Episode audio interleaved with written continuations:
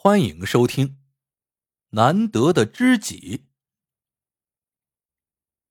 王老师是一位老实本分的渔民。早上起来，拿着渔网来到村西边的河上，每天只打十网，多了也不再打。不管这十网是一无所有，还是收获甚丰，他都不太在意，因为他从来也没有想着要从捕鱼上发多大的财。只是为了奉养年迈的老母，能够聊以度日，就相当满足了。这一天，王老师一大早又来到河边，打下了石网，收获还算不错。他特地来到河边的一个无人之地，将网洗干净了，然后脱去身上的脏衣服，跳进河里洗起澡来。刚洗了一会儿，王老师忽然觉得双脚一紧。被什么东西抓住了，拖到了水底。原来是一个落水鬼，为了自己能够投胎，拉他做了垫背。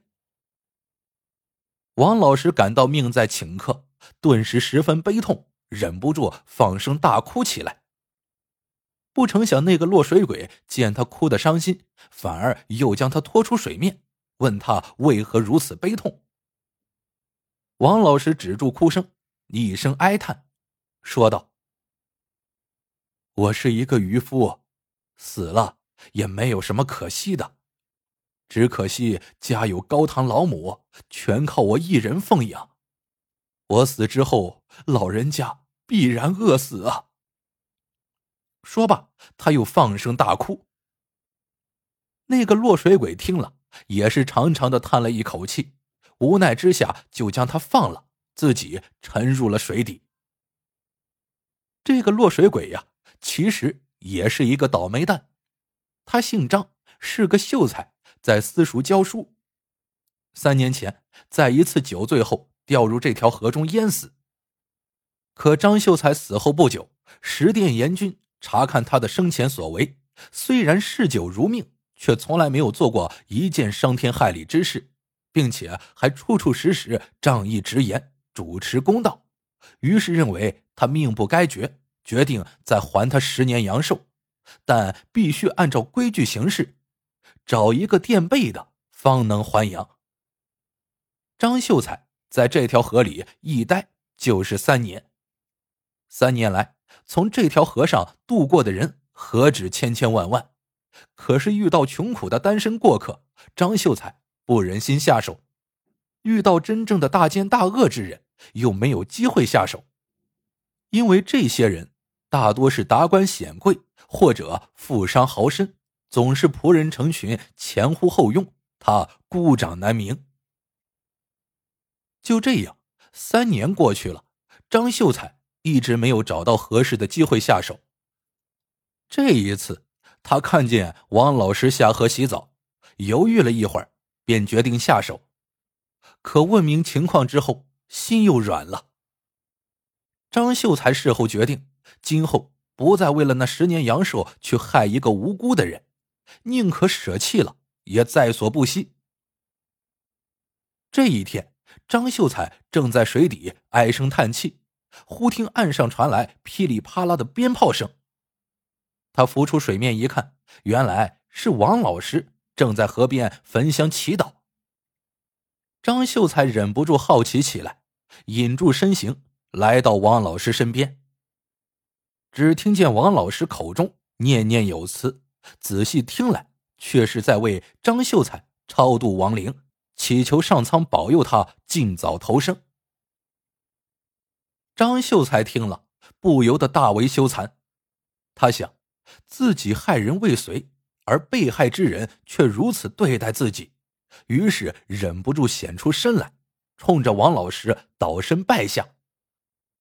两人坐在河边谈得十分投机，虽然人鬼殊途，却成了文景之交。有一天，这一人一鬼再次相会，双方定下了约定。从此以后，张秀才每天为王老师水下赶鱼，这样王老师就能多打鱼了。鱼变卖之后，除了奉养老母和自己吃穿用度之外，每天要打一壶美酒给张秀才解馋，剩余的钱财全部施舍给乞丐。从那以后，王老师每天按照约定行事，每晚都买来美酒给张秀才。这一人一鬼每晚对酌，直到夜半更深、月明星稀，才依依不舍的分手。这样的日子真是快乐似神仙，一晃便三年过去了。这天晚上，一人一鬼又在一起对酌，酒至半酣，张秀才忽然长叹一声说：“王兄，你我虽然阴阳相隔。”但三年来意气相投，堪称莫逆。但天下无不散的筵席，可能明天我就要远走他乡了。王老师忙问其故，张秀才说：“由于我不忍心害人，不知哪路天神将此事上奏天帝。天帝感我忠义，降旨封我为襄阳城隍，要我明日启程去襄阳赴任。”王老师连忙道贺，然后开怀畅饮起来。分别的时候，张秀才抓住王老师的手说：“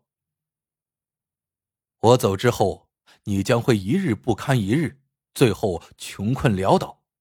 到那时，你已了无牵挂，可到襄阳找我。”接着，他又说了到襄阳后如何寻找的路径。说完，便纵身入水。果然，第二天晚上，王老师再次来到聚会的就地时，再也见不到张秀才了。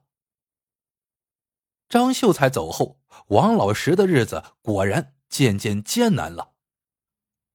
原来这三年以来，这一人一鬼为了救济穷人，将方圆数十里内的鱼虾几乎打尽了。现在张秀才走了，没人为王老师赶鱼了。王老师渐渐连老母也奉养不起了，无奈之下，只好一边捕鱼一边讨饭。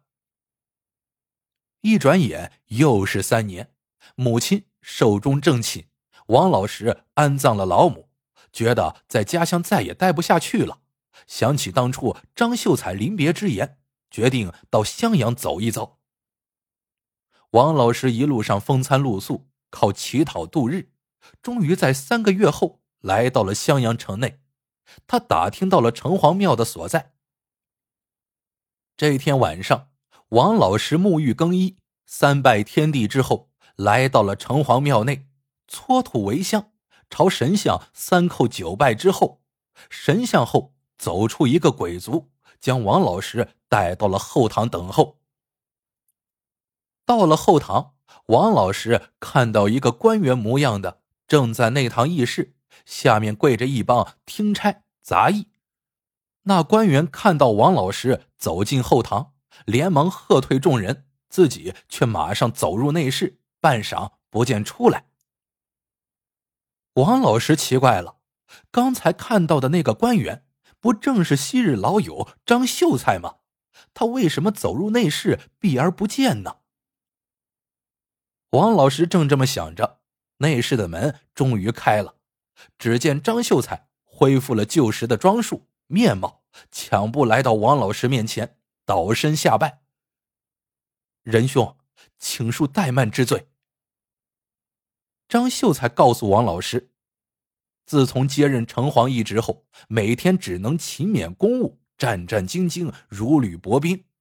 稍有闲暇，想到的尽是和王老师把酒言欢的快乐时光。只可惜时光不会倒流，有时真想辞官不做，去他乡寻凶。今天王老师来了，本当即刻相见，但他和王老师是贫贱之交，不能以高高在上的官员模样相会，这才走入内室，沐浴更衣，焚香以告天地，恢复本来面目之后，才敢出来相见。王老师听了，顿时恍然大悟。两人当夜把酒言欢，连床夜话，一连三天。张秀才白天处理日常公务，夜晚和王老师不眠不休，彻夜畅谈，诉说着自己的为官之苦。王老师这才知道，老友虽然身居高位，却失去了生活的乐趣，反不如自己捕鱼讨饭，快乐逍遥。第三天晚上，王老师开口劝道：“贤弟，请听愚兄一言。贤弟以前过惯了那种闲云野鹤的逍遥日子，如今身居官场，身子在此，心思在彼。”岂能不烦？怎能不苦啊？张秀才听得连连点头。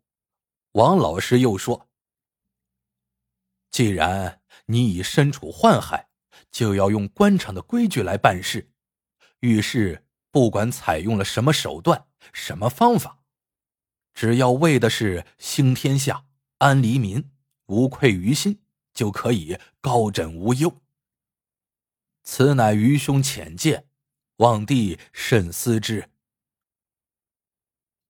张秀才听了，沉吟半晌，忽然眼睛一亮，眼前已是云开雾散，一片光明。他禁不住仰天大笑，然后赤足跳下床来，冲着王老师倒身三拜，说道：“仁兄一席话，胜读百卷书。我明白了。”天亮后，王老师起来，一看张秀才还满脸喜悦的酣然睡着。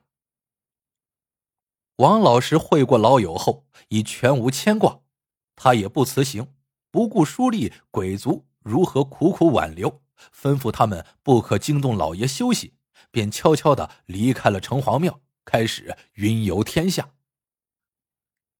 传说华山之上。有人看到王老师驾鹤升天，北海之人传说他踏浪而去，却无从考证。但有一点是肯定的，那就是王老师后半生的日子必定是过得很快乐的。好了，这个故事到这里就结束了。喜欢的朋友们记得点赞、评论、收藏。感谢您的收听，我们下个故事见。